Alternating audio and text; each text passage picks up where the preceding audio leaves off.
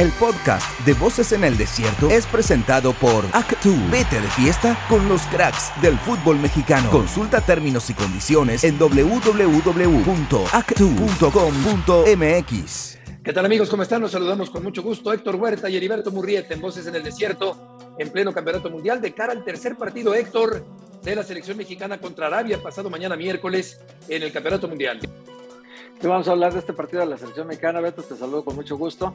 Y vamos a darle también la bienvenida a un muy buen amigo de nosotros, eh, un gran futbolista en su momento, eh, un gran líder en el campo, como era Guillermo el Wendy Mendizábal, a quien nos da mucho gusto saludar. Memo, ¿cómo estás? Qué gusto saludarte y qué bueno que estás con nosotros.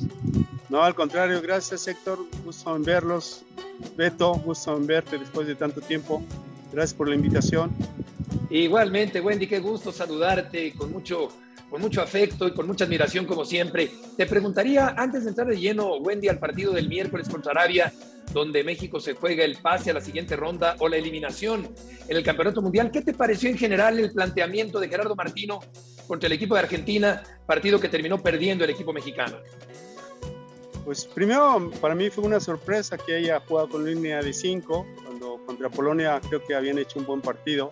Me había gustado cómo habían este, encarado ese partido contra Polonia. De hecho, para mí Polonia respetó a México y era el equipo que esperaba este, siempre atrás.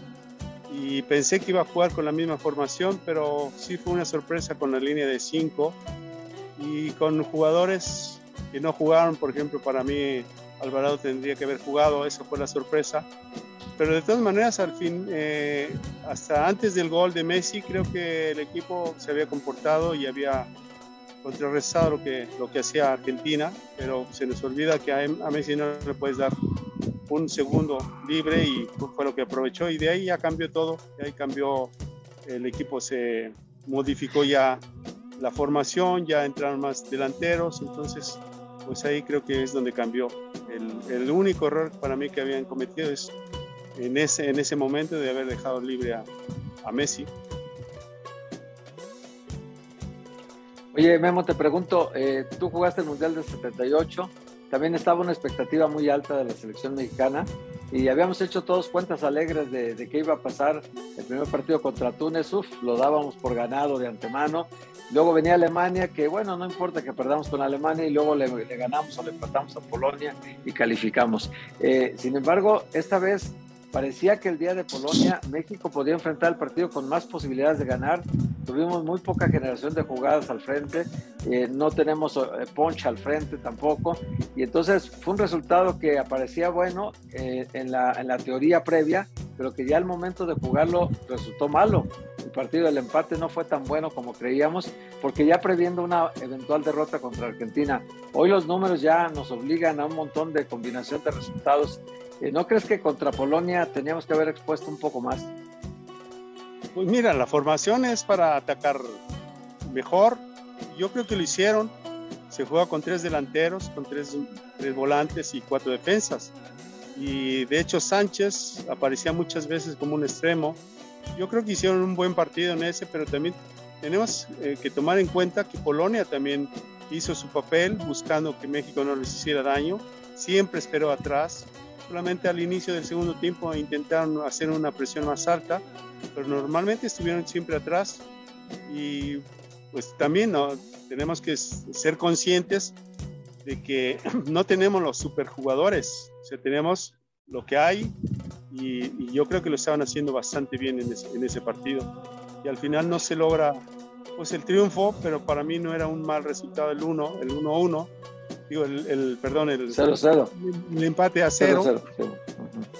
Pero ya, bueno, ahora después del partido contra Argentina, ya dice, bueno, ya no fue tan bueno el empate contra Polonia, ¿no? Sí, claro. Es evidente que el planteamiento del miércoles tiene que cambiar eh, buscando la portería contraria, eh, no cediendo la iniciativa, al contrario, como ocurrió durante gran parte del partido frente al equipo de Argentina. Eh, ¿Qué tantos cambios crees, Wendy, que debe hacer el entrenador para que el equipo mexicano vaya al frente y por fin meta por lo menos un gol en este campeonato mundial? Mira, para mí tendría que jugar con la formación que hizo el partido contra Polonia. Yo creo que es el 4-3-3 es lo que pues, durante todas sus la participación de el Tata pues, siempre jugó 4-3-3, no sé por qué cambió en este partido. Claro, enfrentabas a un rival tan importante como es Argentina y quiero pensar que, que, han de haber analizado y que la forma correcta como enfrentarlos era con esa formación. Pero yo creo que la formación que más dominan es el 4-3-3 y tendría que jugar con esa formación en tres delanteros, tres volantes y, y cuatro defensas hay que ver ahora quién está en, las mejores condiciones para ocupar esas posiciones, pero yo espero que sea la formación de 4-3-3. Y Memo, y, y, en el eventual caso de que México no calificara, que es un riesgo inminente, eh, ¿qué tan duro sería el golpe para el fútbol mexicano que, que la selección? Mira, eh, sería una lástima y sería muy triste, pero nos tendría que dejar una enseñanza y a ver si ahora sí los federativos entienden de que tienen que modificar nuestro sistema de competencia, de quitar los torneos cortos, para mí es, un, es le hace mucho daño al fútbol mexicano porque no hay tiempo de adaptación para los jugadores extranjeros que llegan y para los jóvenes mexicanos cuando por ahí les dan la oportunidad, si a los dos o tres partidos no se dan los resultados, pues ya no los vuelven a meter. Para mí es un perjuicio el jugar con torneos cortos. Otro es que jugar con tantos extranjeros viene a quitar posibilidades a los jugadores mexicanos y ahora lo estamos pagando de que no hay tantos jugadores mexicanos para, para enfrentar un mundial como, como este, porque hay muy pocos jugadores con la calidad que se requiere. El haber quitado el descenso es un desastre. El que califiquen 12, jugadores, 12 equipos para un torneo corto, creo que viene a, a, perjudicar al fútbol de México. Yo creo que mucha culpa de todo lo que ahora se está pasando, lo que estamos viviendo, pues es de los federativos, que están viendo siempre más la parte económica que la parte deportiva. Sí. Piensas del torneo, esto de haber abolido el ascenso y el descenso, yo creo que es de los peores daños que le hemos causado al fútbol mexicano en los últimos años, ¿no? Sí, sí, aquí yo quiero pensar que es eh, en beneficio de alguien, porque no, no puedes de, de, la noche a la mañana decir ya no hay descenso. Yo creo que fue un poco eh, este, para ayudar a alguien para sacar provecho de, de, esa situación, pero no se dieron cuenta del perjuicio que, ha causado, digo, el no tener el descenso, el, el, de no tener, el tener tantos extranjeros, que dijeras, bueno, son nueve extranjeros, pero son nueve extranjeros de calidad, y la realidad es que son dos o tres buenos de todos esos nueve que llegan a cada equipo. Y bueno, ahora estamos pagando esa, esa consecuencia de no tener a los extranjeros de calidad y repito, los torneos cortos no te ayudan mucho porque en tres o cuatro partidos que no se den los resultados, esos extranjeros ya eh, lo están regresando, llega un entrenador nuevo porque normalmente caben el entrenador, ese entrenador nuevo trae a otros extranjeros y quita a los que trajo el anterior. Entonces, a mí ese tipo de torneos a mí me parece que no, pero siempre están mencionando que la parte económica es importante pero sí, pero este, puede ser, pero ¿para quién? Para algunos equipos, porque hay los equipos importantes que siempre califican y los que no, se pasan dos o tres meses sin participar y estar pagando igual sueldos a esos jugadores que, están en ese, en ese plantel, extranjeros de calidad. Y repito, los torneos cortos no te ayudan mucho porque en tres o cuatro partidos que no se den los resultados, esos extranjeros ya eh, lo están regresando llega un entrenador nuevo, porque normalmente caben el entrenador, ese entrenador nuevo trae a otros extranjeros y quita a los que trajo el anterior. Entonces, a mí ese tipo de torneos a mí me parece que no, pero siempre están mencionando que en la parte económica es importante, pero sí, pero este, puede ser, pero ¿para quién? Para algunos equipos, porque hay los equipos importantes que siempre califican y los que no, se pasan dos o tres meses sin participar y estar pagando igual sueldos a esos jugadores que, están en ese, en ese plantel. Wendy, ¿encuentras algún parecido entre el trauma de 1978 y el posible trauma de 2022? Bueno, sí, al final siempre el no ganar, el no eh, obtener los resultados que tú quieres, a los, la ilusión que tienes de conseguir algo importante, pues siempre debe de haber un trauma, este, una tristeza muy grande Ojalá que el día miércoles cambie todo eso y que tengan el resultado que, que nos dé la posibilidad de seguir avanzando y que no pasen lo que nosotros vivimos eh, hace muchos años, que fue una tristeza por, por lo que se menciona, ¿no? que era un plantel que tenía ah, mucha ilusión de hacer cosas importantes, pero también tenemos que ah, entender que no enfrentamos a cualquier plantel, ya era Alemania, venía de ser campeón de, del 74, Polonia fue al final tercer lugar, y a lo mejor el Túnez, que era el equipo que no conocíamos porque tampoco eh, este, había los medios de comunicación que hay ahora, y realmente enfrentamos un equipo que desconocíamos, y los, de eh, los tunecinos no eran malos jugadores, había jugadores muy buenos, había jugadores que jugaban en Europa, y a lo mejor el error nuestro es que eh, no valoramos o no tuvimos la oportunidad de, de, conocer un poco más de lo que era Túnez y ese partido fue clave y fue lo que cambió todo el resto de, ese mundial. Ahora Memo, eh, hemos visto al fútbol mexicano hace muchos años, todos nosotros, los tres, y sabemos que muchas veces las, las medidas de solución de problemas están a la mano pero sin embargo no se adaptan, no, no, se, no se aplican.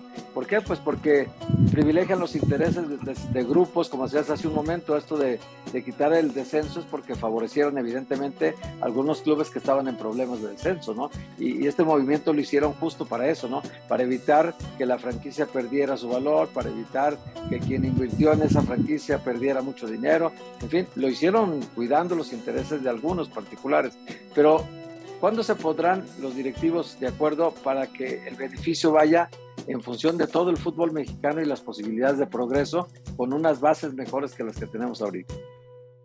Pues cuando se acaben las divisiones, tú bien, mencionas, hay grupos, cada quien busca sacar un beneficio y eso del, no descenso efectivamente fue para, para ayudar a algunos equipos y como no hay esa afinidad entre, entre todos los directivos y cada quien busca su beneficio, pues es la consecuencia que estamos pagando de, no tener el fútbol que, que, podríamos tener, de no tener tantos jóvenes eh, con las posibilidades de hacer algo importante porque estaban las posiciones ocupadas por extranjeros. Y te, repito, no todos son buenos los extranjeros. Realmente son dos o tres o cuatro máximo que, que vienen a dejarnos algo importante. La, la mayoría creo que no tendrían que estar aquí. Exacto, muchos extranjeros y no necesariamente todos de una gran calidad. Vamos a ir a una pausa y volvemos con Guillermo Mendizábal el día de hoy en Voces en el Desierto. Los misterios de Qatar serán resueltos. Esto es Voces en el Desierto. Con Wendy Mendizábal en Voces en el Desierto. Wendy, ¿qué tanto pesimismo percibes en el ambiente después del resultado frente a Argentina y de cara al partido del miércoles contra Arabia? Bueno, sí, sí, se resiente. Yo aquí en Guadalajara ves que la gente está un poco desilusionada por el resultado. Pero bueno, pues eh, como dicen, la esperanza muere, muere, al último, pues hay que, hay que tener esa esperanza de que el día miércoles hagan el mejor partido de, de este mundial y que logren el resultado. No sé si 2-0 o 3-0 tendría que ser el resultado, pero también tiene uno que darse cuenta que van a enfrentar una selección que ya logró un, un, triunfo importante contra Argentina, que van a estar motivados y que va a ser un rival muy complicado. Entonces, no va a ser nada fácil, pero bueno, la idea y la esperanza que tenemos y el deseo que tenemos todos es de que hagan el partido este, de su vida, ¿no? Oye, Memo, decías que en el 78 no conocían a Túnez. Yo creo que también en este 2022 muchos no conocíamos a Arabia Saudita y vaya, vaya sorpresa que dio cuando le gana Argentina y contra Polonia, como perdió 2-0, pudo haber empatado el partido, pudo hasta ganarlo, porque si lo vimos el partido generó muchísimas oportunidades de gol, falló un penalti Arabia y luego estrelló dos pelotas en los postes, en fin, sí tuvo como que este, esta sensación de este equipo fresco, nuevo, con un técnico que es muy intenso, eh, Renard, el, francés que dirige este equipo, que es un gran motivador en el vestidor, como hemos visto en videos. Esta selección de Arabia, Memo, eh, juega bien al fútbol, ¿no? Sí, ahora sí sería este, un, no sería excusa el no haber conocido a Arabia, porque ahora, hay más recursos. Pues, tendrías que haber tenido toda la información correcta de cómo era cada uno de, sus jugadores, qué sistema juegan, qué entrenador, entrenador tienen. Y pues eh, lo que nosotros vivimos en el Mundial del 78, pues sí, puede ser nuestra excusa de que realmente no conocíamos lo que era Túnez y fue una sorpresa porque era un buen equipo. Sí, que terminó ganando 3-1 aquel partido del Campeonato del Mundo. Wendy, hablando del 78, eh, ¿qué tanta unión había en el equipo o había división interna en ese grupo de jugadores dirigidos por José Antonio Roca? No, no, yo, yo lo que recuerdo es que todos estábamos unidos, que todos queríamos lograr algo importante por todo lo que se había manejado anteriormente y que lo que cambió todo fue a lo mejor el partido ese de Túnez, y ya ahí el partido que se supone que deberíamos de ganar no lo ganamos, pues ya el partido contra Alemania y contra Polonia se, se complicaron más y bueno, enfrentas a un equipo que era campeón del mundo y que nos gana por un marcador muy abultado. Y no porque Alemania hubiera tirado 20 veces a gol, tiró 6 o 7 veces a gol y metió 6 goles. Y nosotros no, no tuvimos la generación ofensiva para, para este, meter algún gol, pero, pero era una selección campeona del mundo. Y contra Polonia yo creo que fue el partido que mejor se jugó, pero también enfrentamos a un equipo con muy buenos jugadores y, que al final pues, no, no, no, nos alcanzó.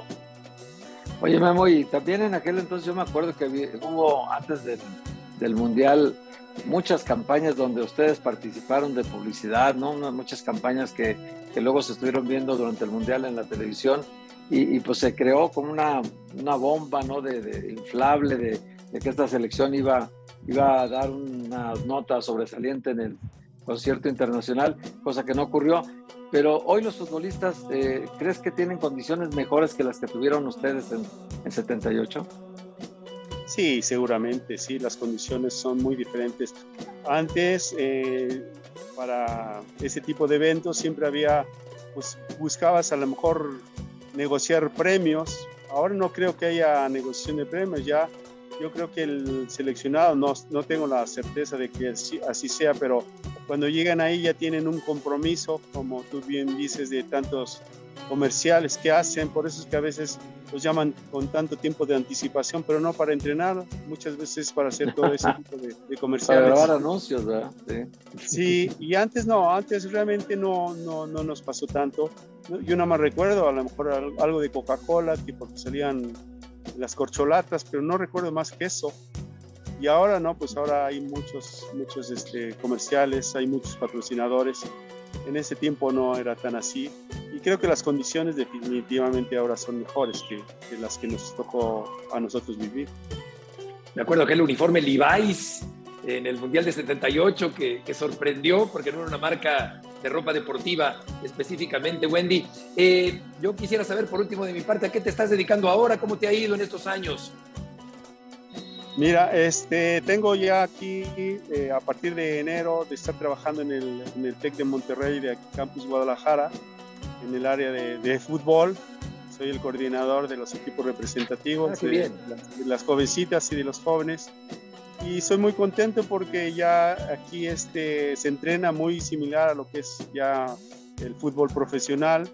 Hay muy buenos jugadores, jovencitas que han ido evolucionando también. Y es divertido y pues me la paso bien aquí en el TEC de Monterrey. Oye, Memo, ¿y, ¿y el gusanito del fútbol sigue? de que te den sí, siempre va a estar ahí. Mira, siempre eh, tengo la, esa ilusión de volver. Yo sé que a lo mejor en la parte de, de, director deportivo es lo que más me gusta y lo que yo creo que podría aportar más.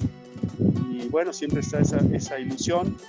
No ha sido estos últimos años nada fácil porque ha habido muchos cambios pero bueno, ojalá que se presentara alguna oportunidad.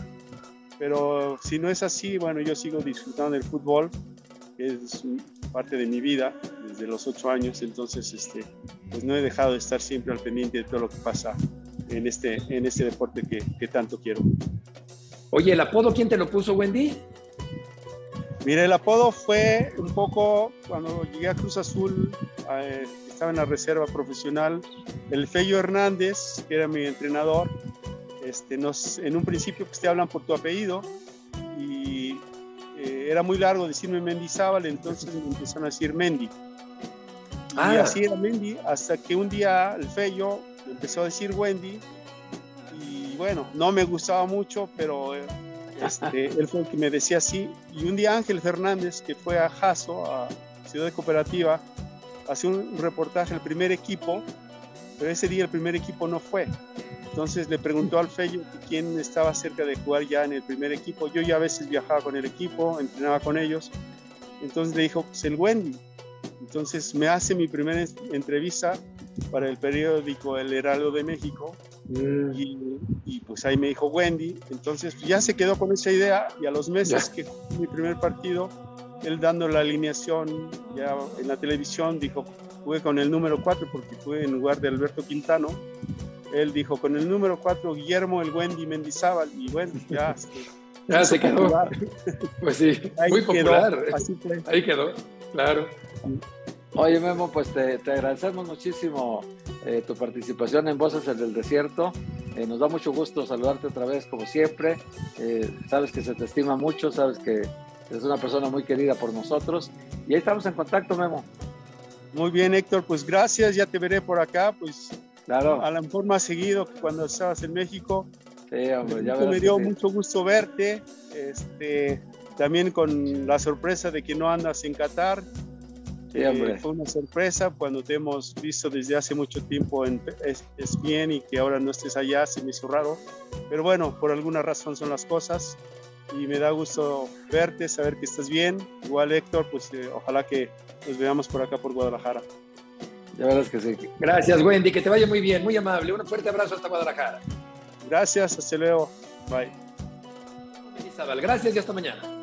El podcast de Voces en el Desierto fue presentado por Actu. Vete de fiesta con los cracks del fútbol mexicano. Consulta términos y condiciones en www.actu.com.mx.